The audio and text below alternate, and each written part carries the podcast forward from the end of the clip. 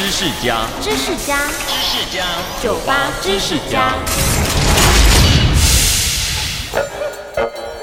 在《侏罗纪公园》的电影世界里，迅猛龙可说是最受欢迎的恐龙明星。但其实它的主要形象是来自另一种恐龙——恐爪龙。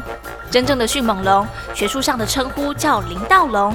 它真实外形比电影上看到的还要小很多，大概就只有火鸡这么大。至于为什么要挂迅猛龙头卖恐爪龙肉呢？原来是因为恐爪龙这名字的英文实在太难念了，而且不够有戏剧张力，所以原著小说的作者和剧组才硬生生把它们改名叫迅猛龙。